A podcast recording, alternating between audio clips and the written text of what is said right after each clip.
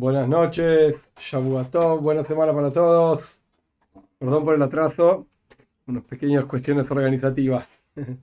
Para el sábado que viene, Dios mediante, vamos a hacer a las nueve y media, porque si no está complicado llegar con los horarios, etc. Muy bien. Estamos estudiando el libro Mitzvah Hashem, los preceptos de Hashem. Este libro está construido alrededor, por así decir, de un libro que se llama Sefer Ahinuch, como siempre explico, el libro de la educación, donde habla de los preceptos para los judíos. Y en este libro se lidia con esos preceptos y qué relación tienen con Bnei Noyach. Hoy nos toca un capítulo que en realidad el capítulo es largo, es bastante largo, y nos llevaría por lo menos tres clases, estudiarlo, etc. Pero hay algo muy particular al respecto de este capítulo, que en realidad es una especie de muestra de lo que pasa a lo largo de todo el libro. Entonces, contrario, a lo que siempre hacemos, que es ir en orden y explicar las cosas en forma eh, estructurada, etc., hoy vamos a salirnos un poquito del tema orden. Por la simple razón de que este tema que, estamos, que vamos a estudiar hoy es un poco más complejo de lo que parece. No complejo en términos de comprender, porque gracias a Dios podemos sentarnos, tenemos una cabeza sobre los hombros, hay una historia del, ah, no es una historia, una frase, una especie de, idea que el Rebbe Rashab, el quinto Rebbe de Jabal, compartió, que ideas yo te puedo decir, pero no te puedo poner una cabeza sobre los hombros. Si no tenés cerebro, chao, estás muerto. ¿Qué vamos a hacer? De hecho, eh, nuestros sabios dicen en conexión con esto, la verdadera pobreza es en comprensión. Entonces, gracias a Dios, y esto es algo que la verdad es que me, me, me genera, ah, no, me genera, satisfacción, Baruch Hashem, que los que estamos, estamos acá porque queremos aprender y porque tenemos cabeza para escuchar y para discernir y para aprender. ¿Quiere decir que todo lo que yo digo es fantástico y es hermoso? Puede ser que no. Puede ser que esta sea mi humilde opinión nada más. Y por eso probablemente se vea hay otros eh, rabinos que tienen muchísimo más éxito en términos de tener muchísimo más audiencia. Y yo no tengo tanta audiencia, probablemente porque no la merezca, etc. Y probablemente porque lo que digo a veces no suena tan fácil de entender, ni tan agradable, ni tan sencillo. Y hay mucha gente que no le gusta. La razón por la cual probablemente esto no guste es porque lo que yo expreso son las leyes, por lo menos como yo las entiendo, las leyes tal y cual están escritas. hay cosas que puede ser que no gusten mucho, pero bueno, sea como fuere, gracias a Dios tenemos una cabeza sobre los hombros y podemos sentarnos a estudiar. Y cuando nos sentamos a estudiar Torah, hay diferentes formas de estudiar la Torah y gracias a Dios lo que nosotros estamos haciendo es, hasta cierto punto, porque podríamos ir más lejos todavía, pero escapa al, ámbito que, estamos, eh, que tenemos acá, etc., es estudiar Torah con cierta profundidad.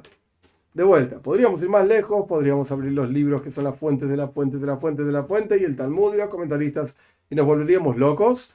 Ok, y sería con muchísima, muchísimo mayor profundidad. Me parece que, de vuelta, no es el objetivo, pero sí es el objetivo por lo menos entender las leyes. ¿De dónde salen y por qué es así y por qué no es de otra manera? Hecha esta introducción, hoy, el tema que nos toca hoy, el capítulo se llama, es el capítulo 9, digamos, dentro de los preceptos que tienen que ver con idolatría. Y el capítulo tiene que ver con una mitzvah, con un precepto, que es la prohibición de tener, la prohibición de beneficio de la idolatría. ¿Qué significa beneficio de la idolatría? Muy sencillo. Si yo tengo un ídolo X ¿Puedo venderlo y tener beneficio del dinero de ese ídolo? Por ejemplo, para comprarme comida. Por ejemplo, para comprar... No estamos hablando de un caso de que una persona que se está muriendo de hambre. Casos extremos tienen otro, otro juego de leyes. Pero acá estamos hablando de un término sencillo. Me quiero comprar un helado, no tengo dinero. Más si voy a agarrar la, cruz ahí que tengo, tengo colgada no sé dónde, porque me quedó de antes y la voy a vender y voy a comprar un helado. ¿Se puede o no se puede? Porque quizás esa cosa es idolatría y quizás lo, que surge, lo que proviene de esa cosa es idolatría también. Entonces no se puede usar. ¿Sí se puede usar? Bueno, Dicho esto, esto es lo que lidia este capítulo. Y de vuelta, es un capítulo relativamente largo en comparación a todos los otros capítulos que venimos estudiando hasta ahora. Entonces, mi idea, mi idea es, vamos a estudiarlo todo, pero lo vamos a estudiar en forma desordenada. Por la simple razón, ¿por qué, digo esto? Vamos a estudiar primero dos párrafos elegidos, digamos, de diferentes lugares de este capítulo, y después vamos a estudiar el capítulo entero. La razón por la cual me pareció más lógico hacerlo así, o más correcto hacerlo así, a pesar de que el libro claramente no está escrito así, pero la razón por la cual me pareció más lógico es porque la gran mayoría, repito, subrayo, la gran mayoría de los temas que se hablan en este capítulo no se aplican a Benay O, quizás dicho de otra manera, si se, si se aplican a Benay o no, es una discusión, digamos, sin conclusión. ¿Qué significa una discusión sin conclusión? El pueblo de Israel, gracias a Dios, a lo largo de las diferentes épocas, estamos hablando miles de años, literalmente, fuimos produciendo diferentes textos. Y en los últimos, desde el año 1520 hasta ahora, pongamos los últimos 500 años, hay un texto base, que ese texto base se llama Shulchan Aruch, el código de la judía. Todo el pueblo de Israel de todas las formas, Ashkenazí, Sefaradí, de donde sea que viene, seguimos el Shulchan Aruch. Hay detalles sobre esto, podemos discutir, pero no importa. Básicamente todo el pueblo de Israel eh, sigue el Shulchan Aruch. Hay discusión dentro del Shulchan Aruch también, no es tan sencillo, es un libro bastante complejo de estudiar. Hay notas para los Ashkenazim, notas para los Sefardim, hay comentaristas de Shulchan Aruch, discusión entre los comentaristas de Shulchan Aruch. Ok, esto eh, también es de, vuelta, es un libro complejo, no es un libro sencillo para estudiar. Pero básicamente tenemos un cuerpo de ley concreto, específico, que lo seguimos. Bien, esta cosa, algo así, no existe para Bnei Y esto ya lo hablamos en algunas de las otras clases en el curso anterior, que la razón por la cual, el Rebe dice esto, no lo digo yo, la razón por la cual no hay este tipo de textos para Bnei es porque en el momento en que surgieron estos textos, estamos hablando, hace 500 años o más todavía, estaba prohibidísimo que un judío, por así decir, levante la voz y diga, eh, bueno, vamos a hacer esto para todos los no judíos. ¿Qué vamos a hacer? Los mataban enseguida. Era cuestión de peligro de vida, sin duda. Entonces no hay texto, no hay muchos, por lo menos muy, muy, muy escueto, muy poco aquí y allá, textos judíos que hablen de no judíos porque pasaban por la censura, porque de vuelta era peligro de vida, literalmente. Entonces no hay, eh, en los momentos en que surgieron los textos para los judíos. Hoy en día, gracias a Dios, la cuestión es diferente y hay otros textos como el que estamos estudiando y hay otros más también, con mayor profundidad o con menor profundidad. En particular, ahora mismo, yo tengo dos libros adelante mío. Uno es Mitzvah Hashem, que es el libro que estamos estudiando, y el otro se llama, ah, ahí está, Sheva Mitzvah Hashem, que se conoce como el Código Divino en español, está en inglés también, eh, que tiene diferentes partes, son tres libros en realidad, que con el que tengo ahora acá suficiente. Con esto es la, es la idea de dar esta clase. Y la verdad es que opinan diferentes todos los libros. Con esto quiero explicar que no es tan sencillo esto, esto que voy a explicar hoy. No es tan sencillo. Opinan diferente.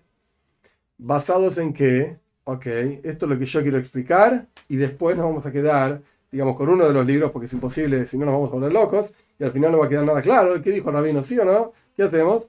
Ok, si el rabino mismo tiene dudas, sé ¿qué hacemos nosotros, que no somos los rabinos?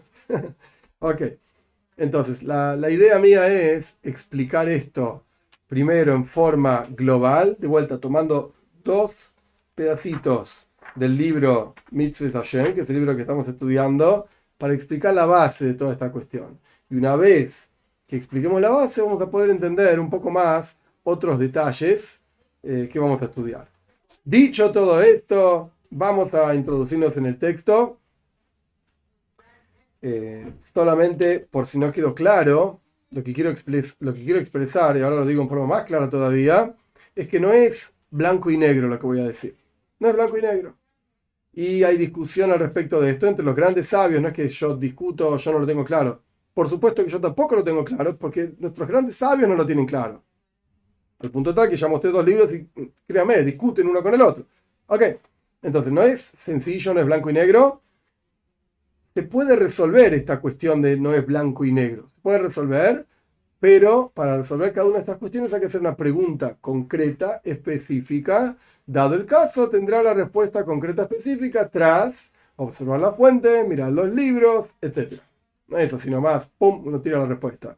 Por, para dar un ejemplo, y con esto termino con mi introducción, si una persona pregunta, yo sé que es un ejemplo medio bestia, pero si una persona pregunta, eh, Rabino, ¿puedo matar a mi vecino que me vuelve loco, pone la música muy fuerte? Voy con una pistola, tengo una acá en la mano, y ahí lo mato y ya está, y me cansó. Bueno, la respuesta del Rabino va a ser no. Más allá de las leyes de un país, que obviamente está prohibido matar, por favor no maten a nadie. Pero si uno pudiese abstraerse de las leyes de un país y decir, bueno, yo sigo las leyes de la Torá para los no judíos, porque yo no soy judío. Entonces, eh, ¿puedo matar a alguien o no? Mi vecino me tiene loco con la música. La respuesta del rabino es no. ¿Está prohibido asesinar? Y se acabó. Es una respuesta muy simple. Después, ¿qué haces con tu vecino? No sé, denunciarlo, llamar a la policía, qué sé yo, arreglate. Pero no lo podés matar. Y de hecho, si vamos más allá todavía, no se lo puede hacer daño tampoco. ¿Qué? Podemos discutir esto. ¿Qué hacer con el vecino? Denunciarlo a la policía. Pero no te lo puede matar. En esto que vamos a estudiar hoy, no es sí o no. No es tan sencillo como decir no matáis. Bien. Existe el concepto, vamos ahora sí, nos metemos en la cuestión. Existe el concepto de idolatría.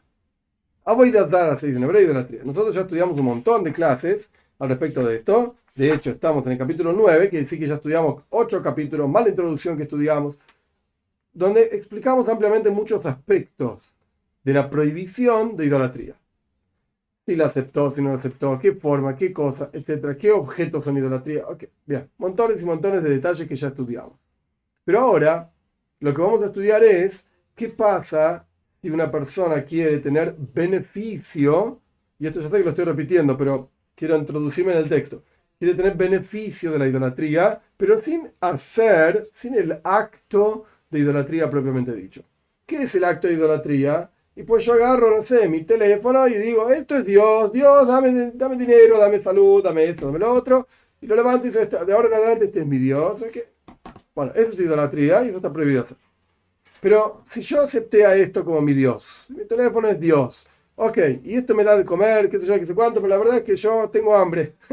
Entonces, ¿qué voy a hacer? Voy a vender el teléfono y con el dinero del teléfono voy a comprar comida.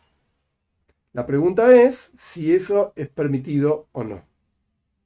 Para los judíos, no hay ninguna duda, está prohibido, súper prohibido. La pregunta es ¿por qué? ¿De dónde sacaste que está prohibido? Porque muy fácil decir es prohibido, permitido. ¿De dónde sacaste que está prohibido? Muy bien. Hay un versículo. El versículo dice, en Parshas Re'ei, si no recuerdo mal, el versículo dice que hay que destruir la idolatría, específicamente está hablando de la tierra de Israel y no está hablando, no hay que malinterpretar, no está hablando de lo que es el Estado de Israel, ni lo que pasa hoy en la tierra de Israel, nada que ver. Cuando decimos hay que destruir la idolatría de la tierra de Israel, esto se refiere a cuando hay un juzgado, que hoy en día no hay, un juzgado, eh, un rey judío que gobierna sobre el lugar, etc. Hay que destruir y erradicar la idolatría de la tierra de Israel. Esto no quiere decir, nadie malinterprete, que tenemos que ir a Jerusalén, a Jerusalén, a destruir la iglesia esa blanca que tiene no sé qué cosa, el sepulcro, no sé qué, no sé cuánto. No, no estamos hablando de esto. No estoy hablando de esto.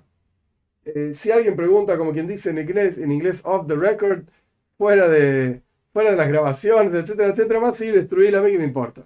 Es, un pedazo de idolatría. Pero, de ahí a decir que es una mitzvah, que vayamos todos y el rabino incitó a la violencia, destruir nada, no destruyan nada, por favor, dedíquense a otra cosa, dedíquense a estudiar, a mejorar, a rezar, a conectarse con Dios, ¿qué tenés que ir ahí a hacer lío?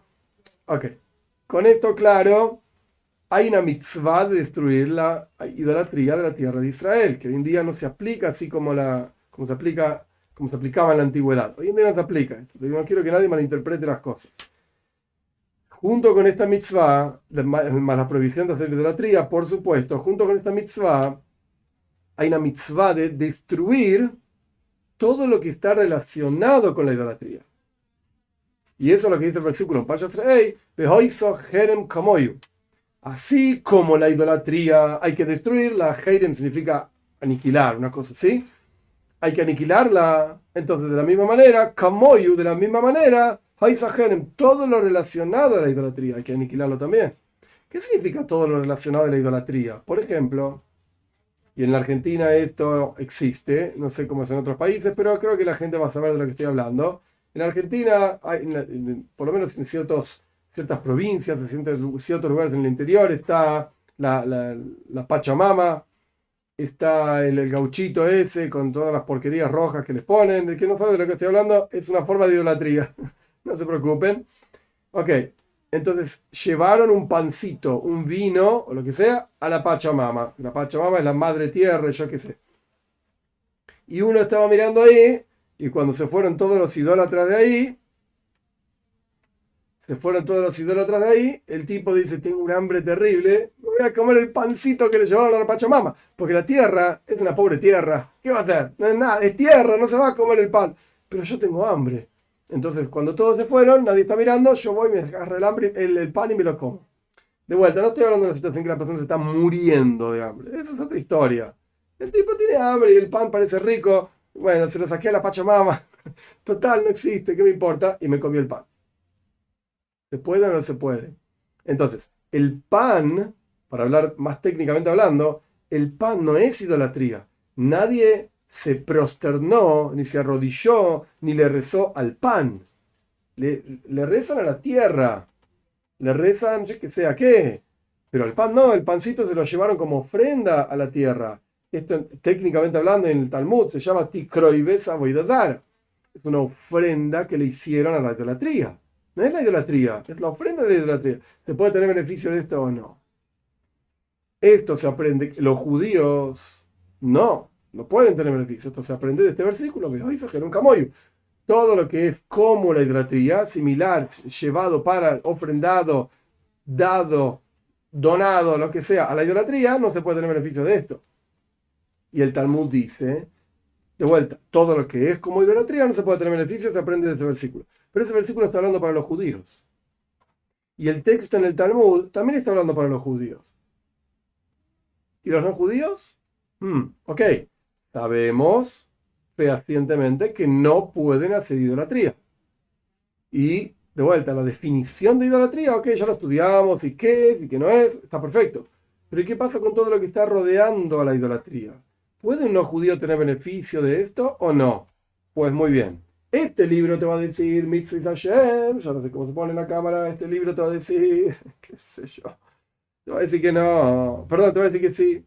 Te va a decir que es dudable que esté realmente prohibido que los no judíos tengan beneficio de lo que está alrededor de la idolatría. Y este libro, que tiene otra perspectiva de las cosas, lleva mitzvah, lleva siete preceptos de el código, el código divino, te va a decir que tienen prohibido tener beneficio. De vuelta, este te va a decir permitido tener beneficio, y este otro te va a decir prohibido tener beneficio. Y entonces, ¿qué hacemos? Ok. La regla general, la forma básica y cada, cada pregunta, quiero decir, cada cuestión requiere una pregunta diferente a la autoridad y la autoridad va a tener que resolver de acuerdo a la situación y de acuerdo a las fuentes que tenga. Habrá que resolverla cada situación puntual. Pero la regla general, la idea básica es, cuanto más, y esto es algo concreto lo que estoy diciendo, cuanto más un Ben Noyach, Bas Noyach, como siempre digo, hombre y mujer es lo mismo, cuanto más pueda alejarse de todo lo que tiene que ver con idolatría, mejor. Estamos, entre comillas, digo, más seguros. Alejadas de idolatría, chao. ¿Por qué tenés que hacer, por ejemplo, una persona que era cristiana? porque creía en eso y bueno, después se alejó, pero en algún lugar salió y creyó en eso y bla, bla, bla. Y tenía cruces dando vueltas por acá, cruces dando vueltas por allá, y, etc. Después se alejó de esto y dejó todo, etc. ¿Por qué tendría que hacer comercio, por ejemplo, con cruces? Un negocio. Vamos a hacer el negocio de, fabricar rosarios. No sé si en todos los países de Latinoamérica se dice igual o no. En Argentina, el rosario es esa cosa con, con las bolitas y qué sé yo, qué sé cuánto, toda esa porquería eh, cristiana. ¿Por qué ¿Por qué tenés que hacer una fábrica para fabricar rosarios y venderlos? Es verdad, puede ser que ganes dinero, porque se vende y porque este y lo otro, pero justo de esto tenés que ganar dinero. Es terrible. Entonces, de vuelta, ¿está prohibido o no está prohibido? Mm, podemos discutir el tema, pero con seguridad no es algo apropiado. Con seguridad no es lo mejor. No es lo mejor. Dicho todo esto, vamos al texto.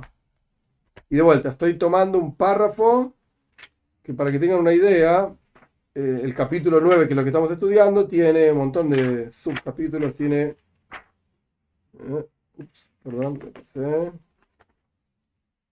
tiene 25 capítulos chiquititos y nosotros estamos estudiando un pedacito del capítulo 8, en el medio, en el medio de todo esto. ¿Qué dice el capítulo 8? Básicamente lo que yo expliqué recién.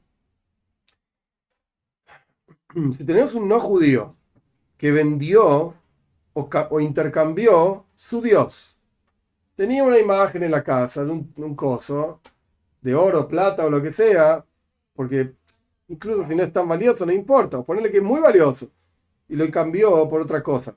Incluso se la, vendió para que otro haga idolatría. Yo tenía un coso de oro y se lo vendía a un idólatra para que haga idolatría y yo no quiero hacer más idolatría, me cansé de este coso porque nunca me da plata. Dice que me da dinero y no me da nada. Chao, lo vendí. Adiós. me vendí al Dios. Eh, y no le hizo lo que se llama bitul. Nosotros no estudiamos esto todavía. Ya lo sé, lo tenemos que estudiar, está en otro lugar. No es que no lo vamos a estudiar. Eh, paciencia, más adelante vamos a llegar. Bitul significa anular la idolatría. Cuando la persona, por propia iniciativa, le, quita la santidad, entre comillas, le quita el valor que tiene esa cosa de idolatría, se llama bitul, anular la idolatría. Entonces lo, vendió, lo, lo intercambió y no lo anuló.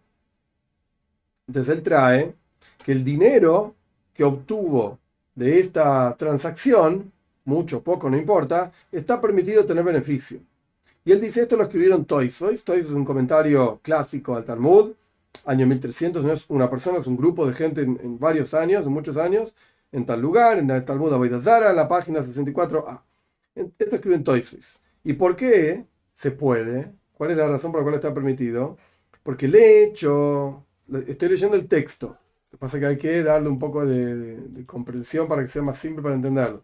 El hecho de que la idolatría, un objeto de idolatría, absorbe, toma, atrapa el dinero, que, el valor que tiene, de manera tal que cuando vos lo cambiás por otra cosa, el valor de esta cosa de idolatría se transfiere a esta otra cosa que vos la cambiaste. Por ejemplo, tenía el idolito de oro y lo vendí por 5 mil dólares, qué sé yo. Buenísimo. Esos 5 mil dólares ahora pasan a ser dinero de idolatría, porque surgieron de vender una cosa de idolatría. La razón de esto, ¿cuál es? Porque está escrito, y todo lo que tiene que ver con idolatría será destruido, acabado, etcétera, tal y cual lo es la idolatría. Y nuestros sabios dicen en el Talmud, todo lo que vos generás a partir de la idolatría, venderlo, intercambiarlo, etcétera, será tal y cual lo es la idolatría. Este versículo está escrito para el pueblo de Israel y no está escrito para Bnei Entonces, la fuente de donde aprendemos que todo lo que surge, surge significa en términos de dinero, intercambios, etcétera, todo lo que surge de la, idolatría es como idolatría, eso le fue dicho a los judíos, no le fue dicho a los no judíos. Entonces, ¿quién te dijo que esa misma, esa misma idea se aplica a los no judíos? Y después se le escribe de otro libro, Yaktana, que evidentemente es un comentario al Rambam. En ese libro es un poquito más técnico, pero al final es la misma conclusión, simplemente un poquito más técnico. Él dice que no es que el versículo está escrito para los, para los judíos. El versículo lo puedes entender incluso hablando de no judíos.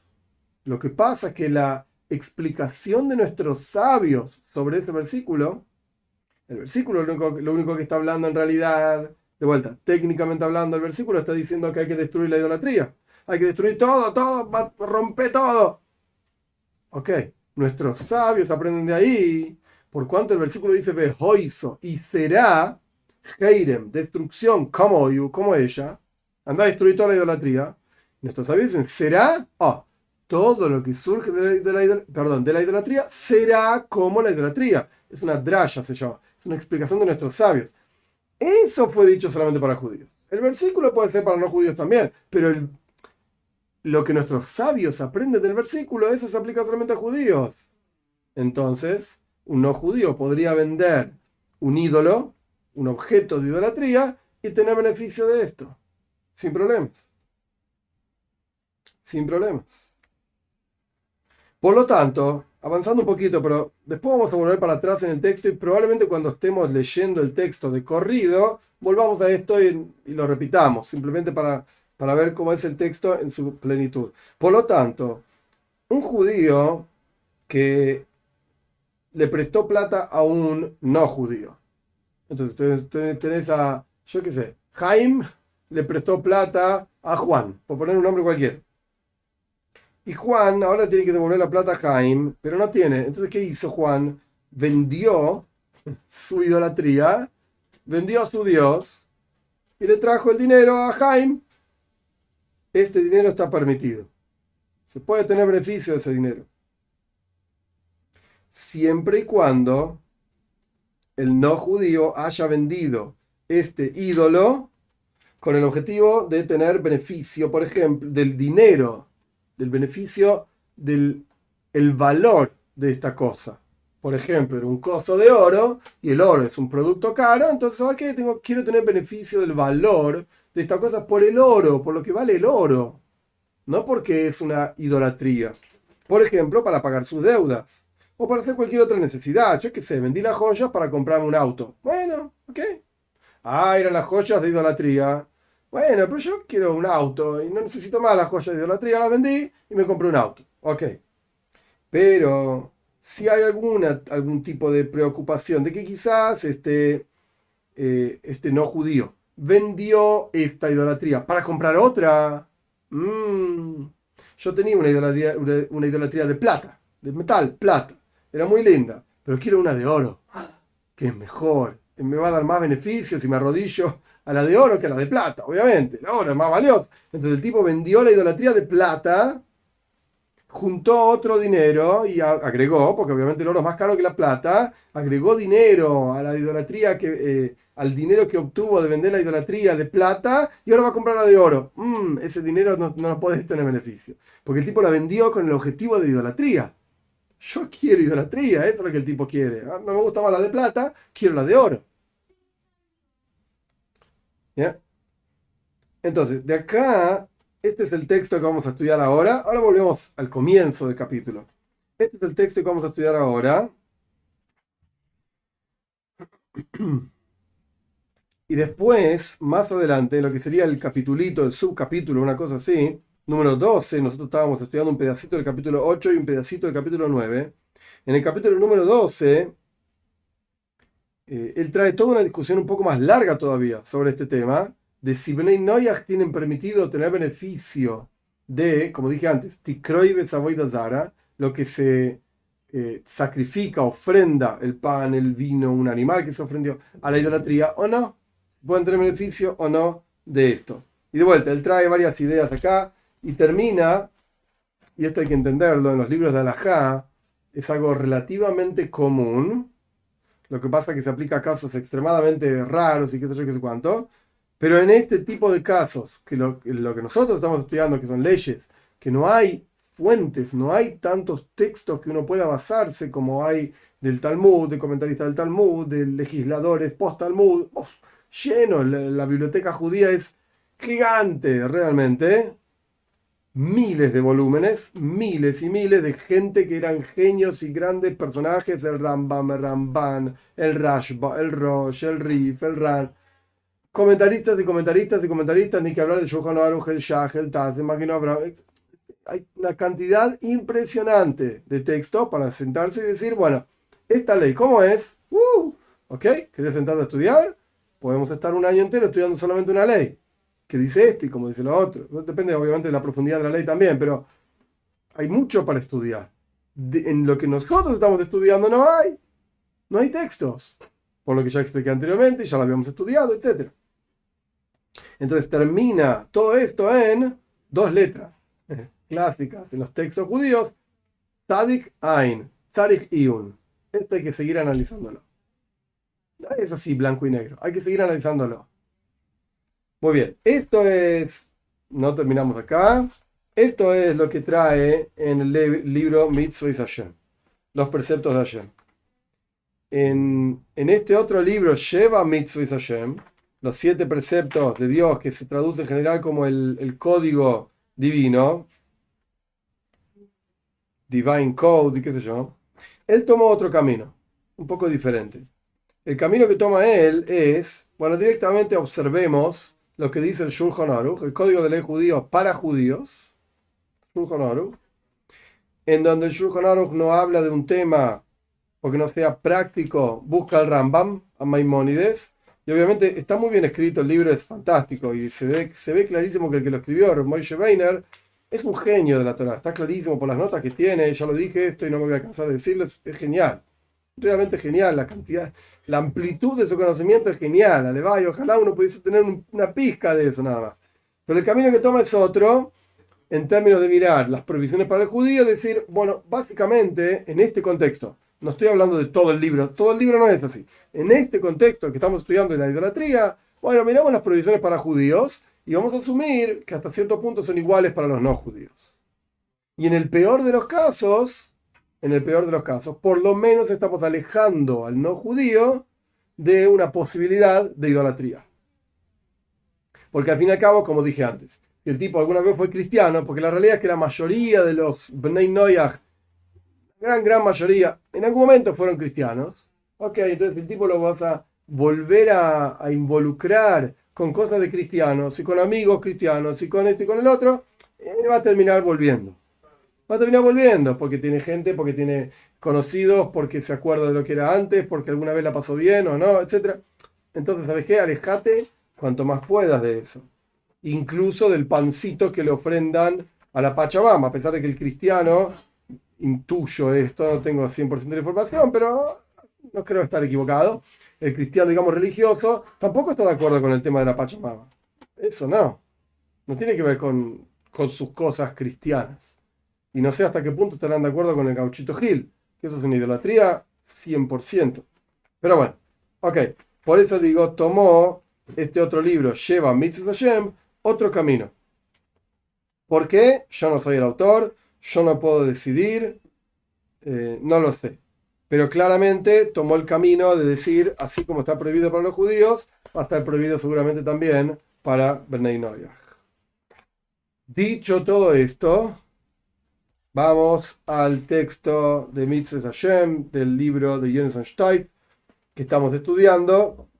Ahora sí, en forma, digamos, cronológica desde el comienzo, y ya llegaremos a lo que leímos anteriormente. Capítulo 9 no tener beneficio de la idolatría. Y junto con esto está la prohibición de no tener beneficio de eh, lo que sirve a la idolatría. Por ejemplo, eh, supongamos que hay una estatua X que es idolatría, le ponen una corona a la estatua porque les gusta y porque es lindo, qué sé yo. Bueno, ¿puedo tener beneficio de la corona de la estatua?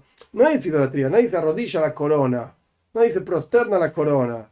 Eh, la idolatría es a esto arrodillate. Sí, pero la corona claramente sirve a la idolatría. Bueno, y ni que hablar, y puedo tener beneficio, esto incluye también las leyes que estamos estudiando, si puedo tener beneficio de lo que se ofrenda a esa, a esa idolatría. Como dije antes, el pan, el vino o un animal que se yo para esa idolatría. Muy bien. Todo lo que vamos a estudiar ahora, lo aclaro una vez más, a pesar que creo que ya se debería haber entendido lo que dije antes, lo que vamos a empezar a estudiar ahora es la idea como es para los judíos. Entonces acá van a aparecer un montón de prohibiciones, pero hay que prestar atención, porque de vuelta, yo les, leí algo del capítulo 8, entonces ahora vamos a empezar el capítulo 1, y está hablando de judíos, no está hablando de Benay Y en el capítulo 8 dice, esto que dijimos era para judíos, y ahora viene Benay entonces hay que prestar atención. Lo que vamos a estudiar es para judíos. Aún así, a pesar de que no se aplica 100% para Bnei en el contexto que nosotros ahora estamos estudiando, pero me parece importante mencionarlo.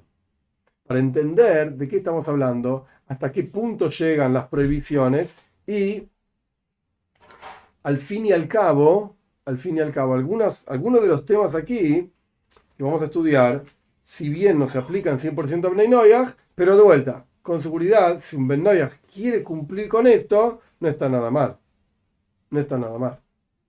Bien, dicho todo esto, vamos, idolatría y todo lo que la sirve y todo lo que se ofrenda a la idolatría y todo lo que se hace para la idolatría está prohibido tener beneficio de esta cosa, como está escrito. Me lo hizo Vito y Eva el Beisajo.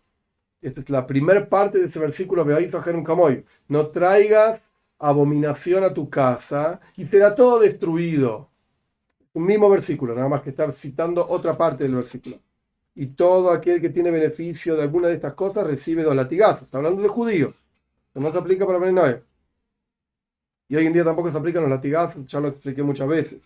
No hay juzgado, etcétera, etcétera. Pero recibe dos grupos, dos conjuntos, por así decir, de latigazos. Uno, porque hay otro versículo que dice en la misma parsha 3, que la parsha que habla de la idolatría más ampliamente que no se apegue a ti nada de lo que tenés que destruir, la idolatría. Y por el otro lado, otro latigazo, porque trajiste esta abominación a tu casa.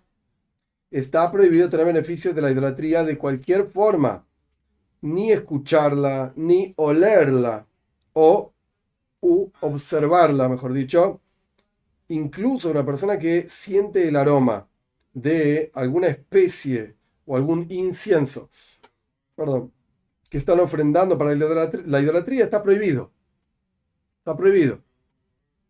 Y decimos, dice el Talmud, si una persona estaba por el camino, por el mercado, perdón, de idolatría, y le gustó el aroma que había, mmm, qué rico, mirá, este tiene incienso de acá, el otro tiene incienso de allá, que tiene un rico aroma está pecando, está mal lo que está haciendo. En la antigüedad, todos los inciensos tenían que ver con idolatría. Esto ya lo hablamos unas clases atrás, me parece. Hoy en día, el mundo hindú, etcétera, etcétera, también tiene inciensos. Y si ese incienso está relacionado con algo de idolatría, pues no. E incluso a veces ni siquiera te lo dicen. Simplemente este incienso es bien para tener dinero. Y este incienso es bueno para conseguir el amor de tu vida. Y el tipo va a prender el incienso esperando que la chica se le aparezca y en realidad el incienso es una forma de servicio a un dios X de idolatría. el tipo quería una chica buena para casarse.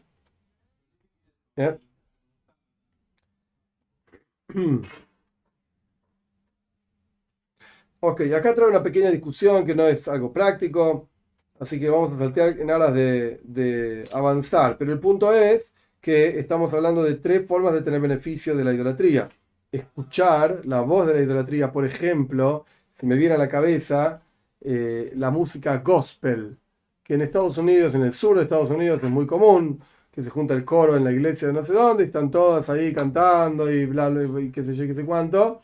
Y puede ser que a alguien le guste la música gospel, pues música, podríamos discutir de vuelta, como ya discutimos muchas veces, si el cristianismo es idolatría o no lo podemos discutir, de hecho en los textos mismos se discute si el cristianismo no, el Ramón dice que sí, otras opiniones dicen que no, y depende de, de qué perspectiva de cristianismo la persona tiene, qué catolicismo, qué evangelismo y qué sé yo, qué sé cuánto, qué actúa, como la gente debería saber mejor que yo todavía.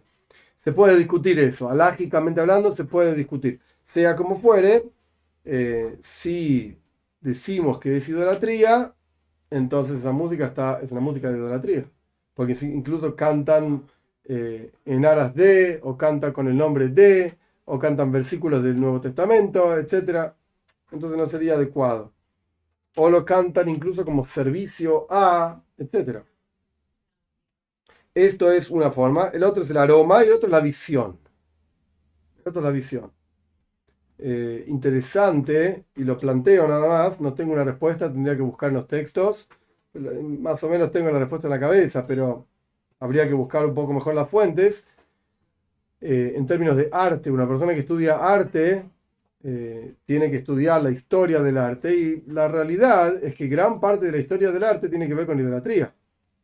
de los egipcios, incluso de los cristianos, incluso un poco más moderno todavía. Eh, los romanos ni que hablar, griegos, romanos, etcétera, incluso más moderno también, de pinturas, etcétera. Eh, si eso se puede observar o no. Obviamente que con motivo de observar la belleza de, la idolatría, la respuesta es no, no way. en términos de estudiar las técnicas de pintura, las técnicas de escultura, el desarrollo de la historia del arte, etcétera, etcétera, no es un problema. No es un problema, ni que hablar los, eh, el arte antiguo, antiguo, me refiero, egipcio, eh, que tiene que ver con idolatría también, por supuesto, que ellos eh, esculpían sus dioses, el arte de los griegos, el arte, de los romanos. Hoy en día, sumo, nadie va a servir al dios Venus o la diosa Venus, que no sé qué sé cuánto, porque ve la estatua de Venus eh, haciendo esto y lo otro, o a Zeus, etcétera, etcétera. Con el cristianismo se puede discutir un poco más, pero en, general, cuando la persona está ocupada en entender la técnica de pintura, la técnica de escultura, etc., no está observando eh, la belleza del Dios eh, planteada, sino que está entendiendo la historia del arte, cómo se fue desarrollando, yo no lo veo como un problema. No lo veo como un problema. Eh, un segundito.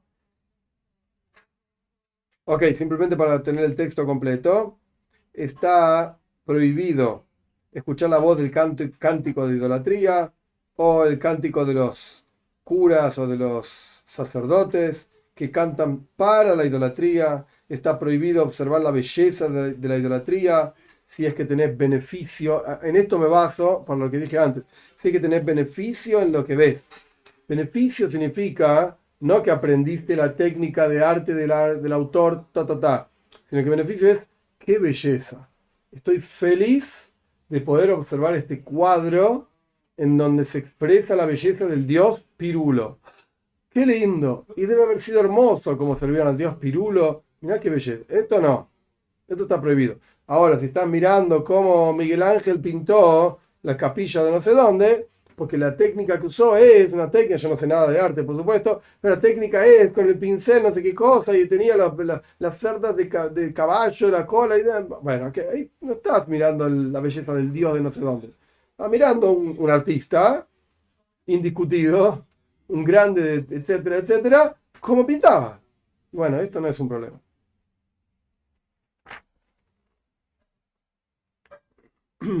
Eh, ok, esto ya lo dijimos.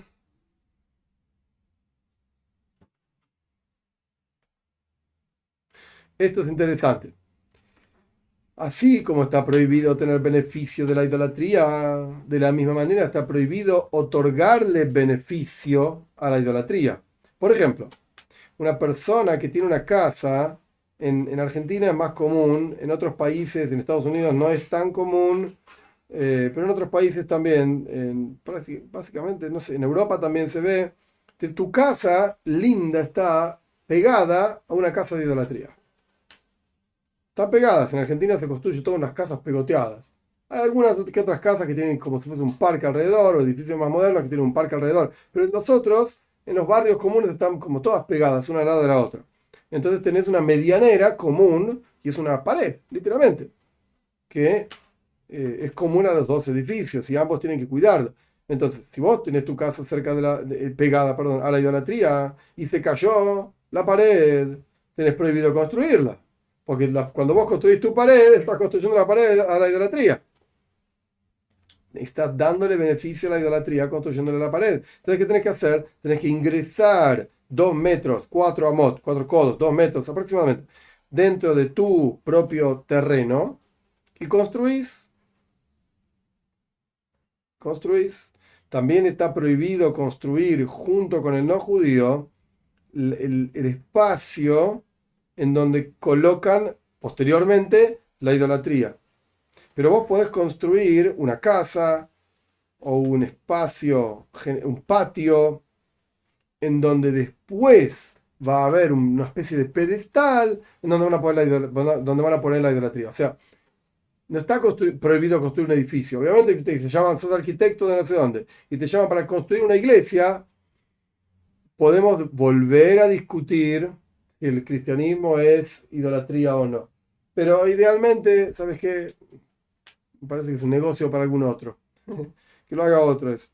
Pero técnicamente hablando, lo que está diciendo acá es el pedestal en donde van a apoyar la idolatría. No construyas eso. Pero la, la casa alrededor no es un problema. Jardines y negocios de idolatría, está prohibido alquilar, alquilarlos a ellos. Por ejemplo, si los curas tienen los negocios de tal calle, le pertenece a la curia, se dice, ¿ok? ¿Podés alquilar uno de esos negocios? Ok. Si el dinero de tu alquiler va directamente a, apoyar la idolatría, pues esto está prohibido. Si el dinero va a apoyar a los curas o a los sacerdotes o lo que sea, que ellos después hacen idolatría, eso no es un problema. Eso no es un problema. Eh, esto ya lo dijimos. Otra ley interesante, que esto pasa en Argentina, lamentablemente. Si el país cobra impuestos y parte de los impuestos van para apoyar la idolatría, volvemos siempre a lo mismo, lo repito, y no me quiero meter en esta discusión, no tiene sentido si el cristianismo es idolatría o no. Ok, es una discusión, listo, lo dejamos ahí al costado.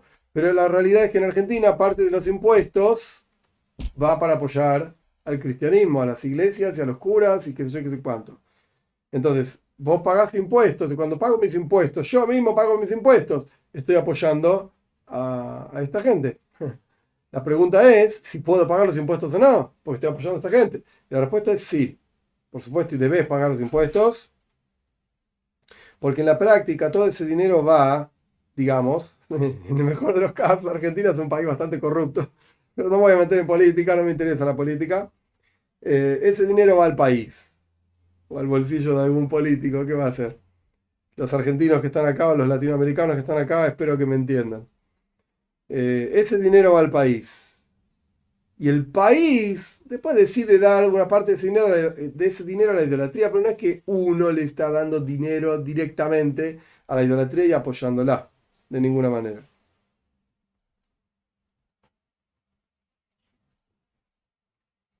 Eh,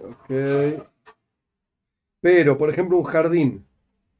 Eh, no se me ocurre ahora en la Argentina algo común a esto, pero no importa. Un jardín que tiene que ver directamente con la idolatría, porque la idolatría está, por ejemplo, dentro del jardín, una estatua de algo dentro del jardín, o está en la entrada del jardín, o está cercano al jardín, y se sabe, que es el jardín de esa idolatría. Entonces, a pesar de que el dinero que uno pagaría, por ejemplo, por la entrada a ese jardín, va a los sacerdotes de esa idolatría, está prohibido porque está claro que ese jardín tiene que ver directamente con la idolatría. Pero si la, imagen de idolatría no está frente al jardín, o no necesariamente el jardín es el jardín de la idolatría, a pesar de que el dinero va a los sacerdotes de la idolatría, está permitido, porque no estás dando directamente el dinero a la idolatría.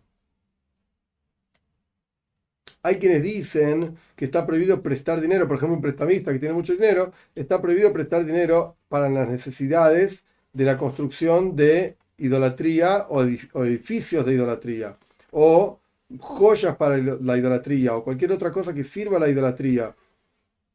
Con más seguridad está prohibido también a quienes dicen vender objetos para la idolatría. Y ahora voy a contar una historia muy interesante, con esto vamos a terminar la clase de hoy, después vemos los comentarios. Una historia muy linda sobre este tema. Y aquel que, hay quienes dicen que está prohibido, pero no está 100% claro. Entonces, aquel que evita prestarse a esto, tiene éxito. Sí, dice acá, tiene éxito. Incluso no, no debería, sería mejor, mejor dicho, no venderles eh, pergaminos, hoy en día no se usa obviamente, pero pergaminos y tinta o papel, lo que sea, para escribir los libros de ellos, de sus religiones. Hay quienes son estrictos y también prohíben esto. Y también prohíben, por ejemplo, esto no es común hoy en día, pero bueno, ser una, editora, esto sí es común. Como está escrito acá no es común, antes cosían los libros porque eran pergaminos atados y había que coserlos. Hoy en día sería una editora que imprime libros, pues no le imprimas libros a la idolatría. todo cuanto puedas escaparte de eso, mejor. Toda aquella persona que vende su casa para la idolatría, por ejemplo, tenías un terreno no sé dónde, tenías una casa no sé dónde, viene la iglesia de no sé cuánto, y de vuelta la discusión si es idolatría o no el cristianismo que no me estoy metiendo, viene la iglesia de no sé cuánto y quiere comprar tu casa, pues el dinero obtenido de esa venta está prohibido y tienes que echarlo al mar, destruirlo. Pero si te forzaron, si te forzaron, entonces en ese caso el dinero está permitido. No hay problema. Porque vos no querías venderla a la idolatría.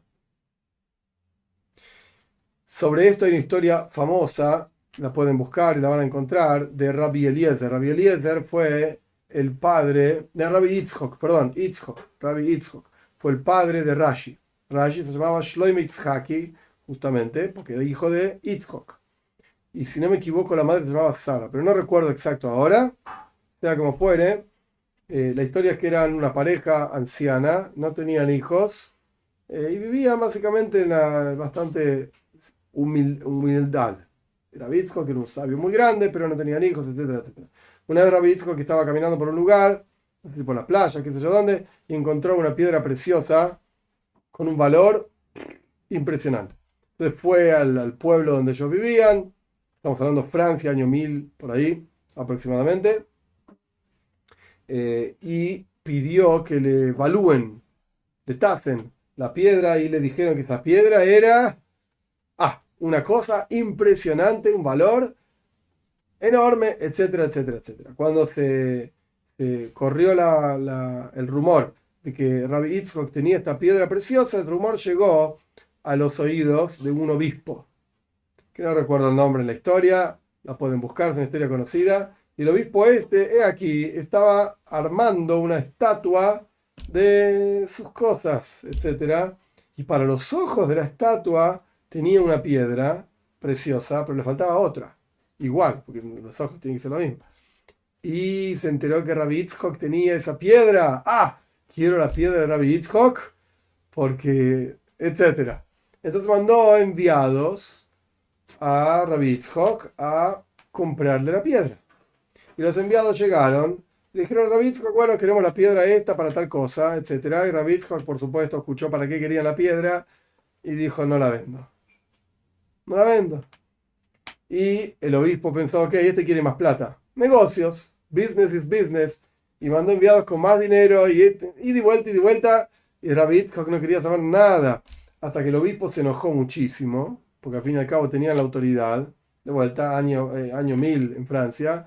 Y le mandó unos enviados para tomar, para llevárselo a Rabbi Y con la piedra, vamos, porque o me la vendés o te la saco. Y se acabó. Entonces lo llevaron a Rabbi Yitzchok hacia el obispo. Y el viaje, parece que el obispo este vivía en algún castillo, no sé dónde, el viaje era a través de un río o algo por el estilo. Y estaban ahí viajando y Rabbi Yitzchok no sabía qué hacer. Porque no quería venderle la piedra para que sea parte de la idolatría. Y no, sabía qué hacer, se le iban a sacar, etc. Entonces Rabbi Yitzchok se le ocurrió una idea fantástica. Se hizo el tonto, esto, que lo otro. A ver cómo es la piedra, mirá, qué sé yo. Y estaba mostrando la piedra a los tipos en el barco, una piedra valiosísima, hermosa, qué sé yo. Y ni eso se tropezó, se le cayó al mar, al río, al, agua, lo que sea. Hoy ve y se tiraron los tipos al, al, agua a buscar las piedras. Pero bueno, era un lugar amplio, lo que sea. Chao. Se perdió la piedra. Y Rabitsko que estaba feliz. Porque no tuvo que venderle la piedra para la idolatría o se quedó en la pobreza y humildad en la que vivía, pero estaba feliz, porque él no vendió, él, no participó de ninguna manera de esta cosa de idolatría. La historia termina que en mérito de esta cuestión, este anciano, Rabbi y su esposa anciana tuvieron un hijo y Rabbi Yitzhak tuvo un sueño, o la esposa tuvo un sueño, no recuerdo exacto, que ah, vos perdiste una luz digamos, en el mundo, que era algo bello y qué sé yo, qué cuánto, vas a tener un hijo que va a iluminar el mundo con la luz de la Torá. Y ese fue Rashi. hasta el día de hoy estudiamos Rashi en la Torá, Rashi en el Talmud, en el Tanaj, una autoridad absoluta, total, sin, sin comparación a otros. Esta es la historia de un personaje que no quiso participar de la idolatría. Todo esto que dijo no terminamos, hoy terminamos acá, quiero decir, no terminamos el texto que estamos estudiando, pero como dije en toda la introducción, todo esto está hablando de judíos. Está hablando de judíos. Ay, un no judío no quiere vender su piedra preciosa a la idolatría, me parece perfecto. Me parece perfecto. Lo que estamos acá charlando es si la vendió. ¿Puede tener beneficio de ese dinero o no? La respuesta es sí. La respuesta es sí. Muy bien, vamos a los comentarios, que veo que hay un montón. Primero que nada, gente, Lorena, muchísimas gracias. Y Oscar Martínez, Lorena Domínguez, Oscar Martínez, muchísimas gracias por el apoyo. Es importantísimo, es apreciado. Que les dé braja, batzlaja, bendición, éxito en todo lo que hagan. Vamos.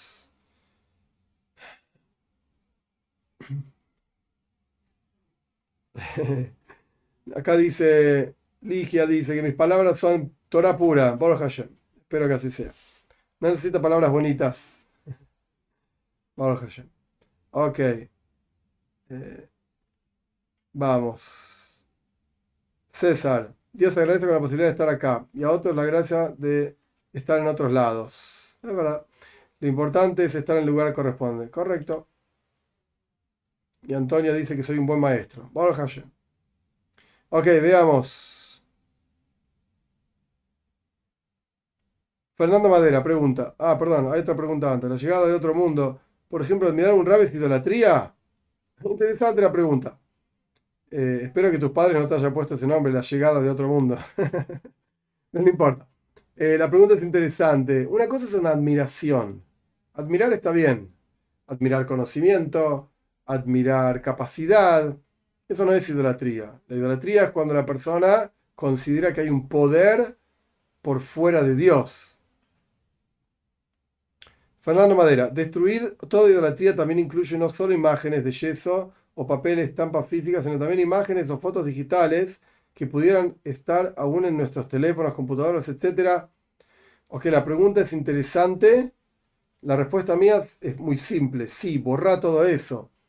Pero no acá habría que pensar si uno debería hacer una campaña para que Google borre o en Internet entero se borre. Esto lo veo difícil, lo veo innecesario. Pero en lo que a uno, digamos, dentro de lo que es el dominio de uno, con seguridad, destruir todos esos no sirve para nada.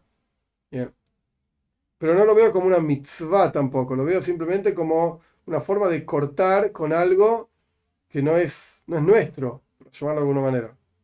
Interesante la pregunta. Bueno, Fernando continúa con la pregunta. Como así también libros de religiones de idolatría que sean archivos digitales. esto no sirve para nada. Hay que volar, hay que borrarlo, borrar, volarlo. Es interesante la pregunta. César Burgos. Las arajot aplicativas tienen el mismo peso de castigo para un Ben que para un judío, aunque no sea su alajá. No, claramente no está permitido para un Ben ¿por qué va a tener el mismo peso de prohibición que para judíos? Justamente por eso hice toda la introducción, que lo que estamos estudiando no es tan simple que esté prohibido para Ben No es tan simple. Manuel Riz, es raro. ¿Será que de niño nunca me involucraron demasiado en el cristianismo? Pero yo nunca regresaría a eso. No lo extraño. Me da asco. Ok, Borja Parece mejor. Hoy día mis padres y mi hermano son Ben y también les da repulsión ese asunto. Borja Gilma pregunta, ¿es idolatría pedirle bendición por salud o despedida de este cuerpo para un Ben No entendí qué significa despedida de este cuerpo. Pedir bendición por salud no es idolatría. Uno tiene que ser consciente que Dios es el que da todas las bendiciones. Él es la fuente de todas las bendiciones. Entonces, cuando uno le pide una bendición a otra persona, no es porque esa persona le esté realmente dando algo, sino que está proyectándole lo que Dios manda. Bautista Cantero, no entiendo. Si está la Torah escrita y la Torah oral, ¿por qué explica la Torah escrita? Hay rabinos que opinan diferente en distintos temas. Es algo que siempre me pregunté. Claro, porque son diferentes perspectivas de cómo entender la Torah escrita y la Torah oral, incluso. Diferentes perspectivas. Claro que sí. Eliel Méndez. Ra, buenas noches, saludos. Quería preguntar si va a venir a New York este año. Sí, Dios mediante sí. puse en el... Eh, me hiciste acordar, Eliel. Muy bien. Gracias. Y Dios mediante para, para noviembre, esta semana que viene no, la otra voy a estar en New York. Em, si quieren nos podemos encontrar, como hicimos otros años también. Con mucho gusto, el domingo lo podemos hacer. Em, lo ideal es mandarme un email. Yo puse un post en comunidad que iba a estar viajando y el día que nos podríamos encontrar. Si te interesa, mandame un email y lo podemos gestionar, sí. Leonardo Gonzalo, sabemos que el lenguaje, según Wittgenstein, es la referencia fenoménica desde donde se representa toda realidad constitutiva para ser reconocida como una materialidad. Ok, desde la tecnología de la palabra, ¿no puede inferirse que habrá en el libro una imagen sacralizada? No sé si entiendo tu pregunta, Leonardo. ¿Y el libro es una cosa santa por la palabra que tiene? ¿Esa es la pregunta? ¿O si se genera una imagen del libro? No entendí. No entendí. Si podés explicar un poco mejor. No conozco lo que escribe Wittgenstein eh, estoy tratando de pensar a qué te referís con inferir que habrá en el libro una imagen sacralizada. No sé. No lo sé. Antonio Flores, si una persona dice que va a orar por ti y se sabe que esa persona está en idolatría, ¿se le puede pedir, decir que no me interesa que ore por mí? Qué pregunta interesante. Se le puede, yo creo que lo, lo que se le puede decir es pedirle al Dios verdadero, eterno y único por mi bienestar. Pero hay que, hay que buscar también la forma que no sea ofensivo. Se le puede decir gracias y ya está. No, me parece que sea necesario advertirle que no pida por ti, etc. No me parece necesario. María Elena Pérez de Jensen, no way 00 idolatría. Leonardo González, y utilizar la oralidad de este video no sería aceptar la imagen tecnológica para representar aquello mismo que pretende derribar? No, ahora sí la entendí. de ninguna manera.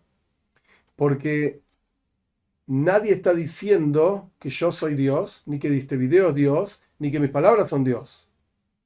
De y yo no soy Dios tampoco, por si no lo dije. No, señor.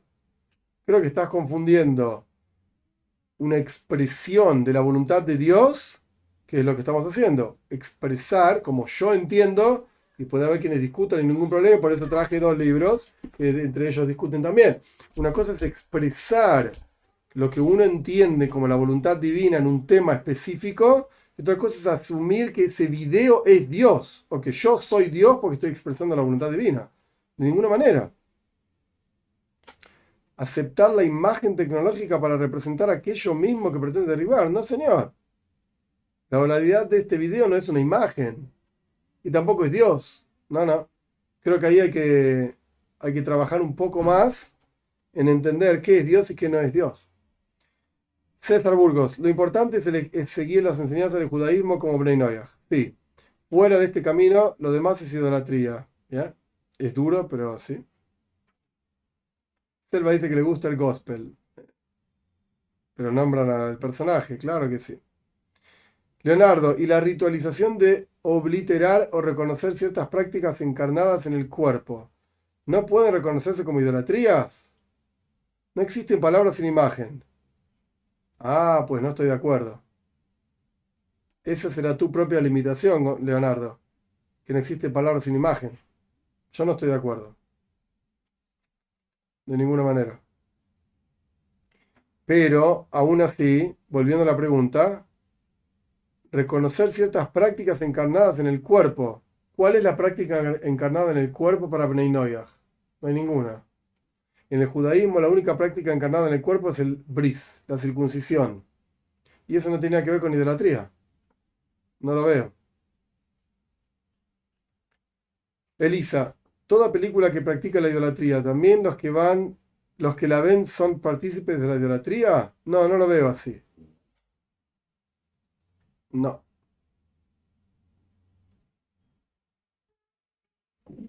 Leonardo dice, el muro de los lamentos es imagen tallada. No, es una piedra, que era parte de un edificio y nadie reza al muro. Cuando le rezas al muro estás equivocado, pero no por culpa del muro, por culpa de la persona que está rezando una piedra. No, no. Con Leonardo no sé de dónde sacas estas ideas, pero no tiene nada que ver. Claro, ahí Manuel le dice, es un muro, no es ninguna piedra tallada. Está tallado el muro, es interesante, porque las piedras mismas fueron talladas, pero es una piedra. No es un dios. Nadie le reza a la piedra. Fernando de la Cámara del Plata, las personas se sacan fotos con las estatuas de lobos marinos. Y eso está prohibido. No, no lo veo prohibido porque no hay, nadie le asume una entidad divina. Simplemente una representación de los lobos marinos, etc. Leonardo sigue insistiendo que el muro de los lamentos es una imagen y por lo tanto es idolatría. No lo veo así.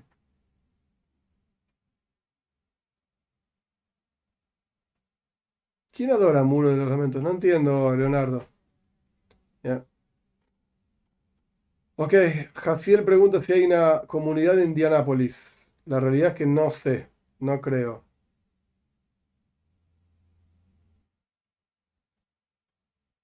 Leonardo sigue insistiendo que los lenguajes necesitan irreductiblemente materiales desde donde representarse. No lo veo así.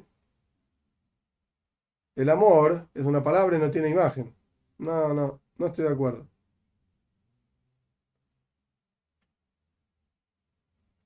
Un segundo.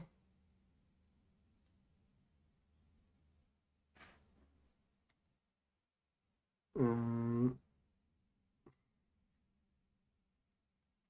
El segundo templo tampoco tiene que ver con idolatría. Nadie, nadie adoraba el templo, sino al Dios que...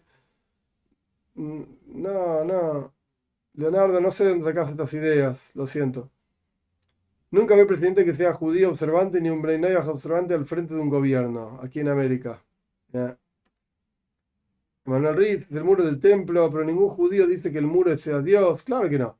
Idolatría es un, es un ejemplo pensar que un hombre es Dios y que va a buscar sus creyentes en una nube. Así es. Ups, se me fue. Leonardo sigue insistiendo, sus hermanos semitas del Islam también adoran una piedra negra. No, no, no, no, también, no, está mal. Eh, a vos te gusta el lenguaje, entonces tenés que ser preciso. Perdón, Leonardo, que, que sea yo tan preciso. Nosotros no adoramos piedras. El Islam sí adora piedras y es idolatría. No, no. Ahí hay una confusión terrible, Leonardo, sobre lo que es el judaísmo. Quizás falta investigar un poco más. Lorena, una pregunta interesante, gracias. La otra ya no, me pareció tan interesante. Y la segulá como una oración, ¿qué piensa de eso? Se pone en casa, en cuadrito, etc. Muy bien. El concepto de segula es una especie de cura mágica. Esa es la traducción de una segula. Una especie de, cuestión mágica. No mágica de magia negra, no estoy hablando de eso. Sino algo fantástico, algo que trasciende lo natural. Esa es la idea de una segula. Y un rabino que sabe del tema, y hoy en día no hay muchos de estos, te da una segulá particular, ok, habría que ver qué valor tiene eso, etc. Pero apoyarse y basarse en esa segulá o en ese rabino olvidándose de Dios, eso es idolatría también. Es idolatría también, y es grave. Entonces hay que tener cuidado. Ahora, si uno tiene una oración X, que la pone en la pared y la oración de la casa, la oración de la paz, etc. Pero uno es consciente que no es la oración o el cuadrito que te da la bendición, sino que es Dios el que da la bendición. Entonces no es un problema. Para nada. Fernanda Madre, en un momento le alquilé una vivienda, un matrimonio mayor. Los dos eran profesionales. Con el tiempo el hombre se enfermó y me enteré que habían hecho un altar gigante. Hoy veis, mir, a lo que se servían. ¿sí? Terrible. Leonardo Dios no tiene nombre, es incognoscible, ok, eso es lo que vos opinás, pero por eso se representa mediante lenguaje e imágenes. Nadie piensa en JHB delante del muro de los lamentos, ¿acaso? No sé, Leonardo, creo que tenés una perspectiva del judaísmo totalmente equivocada, totalmente errada.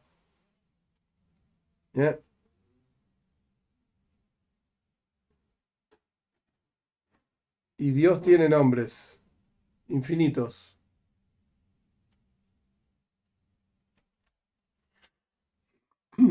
Rashi.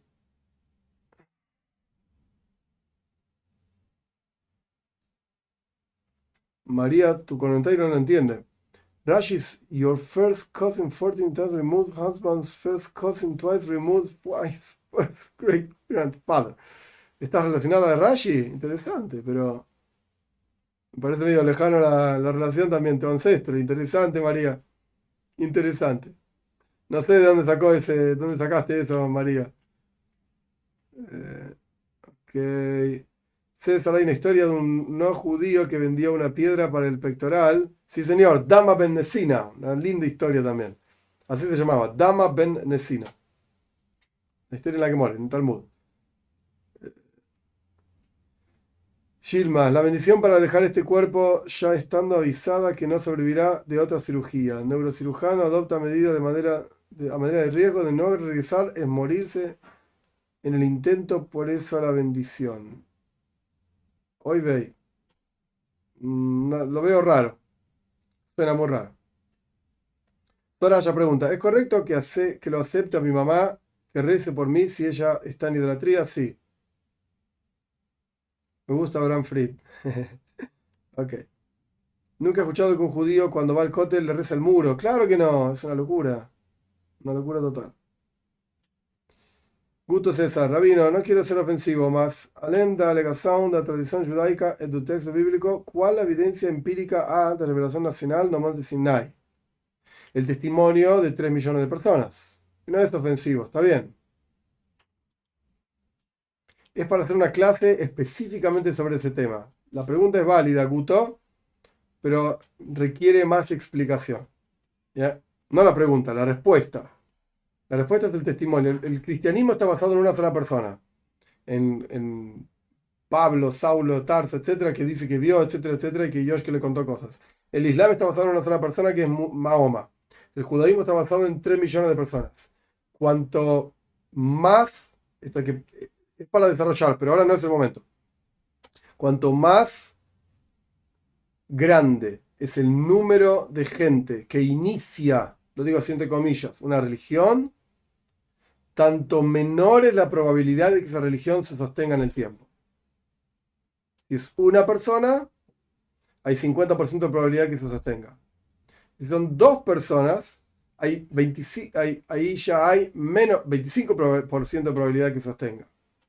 Y así va reduciéndose. Si la tradición judía eh, dice que son 3 millones de personas que vieron esto en el monte Sinai, ¿cuál es la probabilidad de que se sostenga el judaísmo en el tiempo? Ínfima. Ok, pero esto para desarrollar más.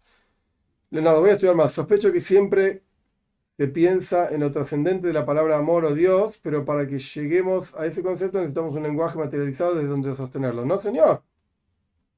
No. El mundo no se sostiene sobre, solamente sobre, sobre las imágenes o la materia, ¿no? Selma no entiende a Leonardo, yo tampoco, pero tiene una representación abstracta la palabra amor. No entiendo a Leonardo. ¿Podrías hablar en algún momento de la relación de los hebreos con el humor? Ok, puede ser. Ahora no. Hermano, debe ser feo vivir con una persona que está con la idolatría, ya que uno estaría rodeado de objetos, imágenes y terrible. No, ¿qué va a ser? Gente, buenas noches, buena semana para todos y Dios mediante seguimos en la semana con la clase de los martes de la membresía. Eh, probablemente este viernes, este miércoles o jueves, no sé, tengo que revisar. Hagamos una reunión también del, tercer, del, último nivel de membresía. Eh, y bueno, seguimos Dios mediante el sábado que viene. Éxito para a las 21.30 horario Argentina. Dios mediante, nos vemos. Gente, éxitos.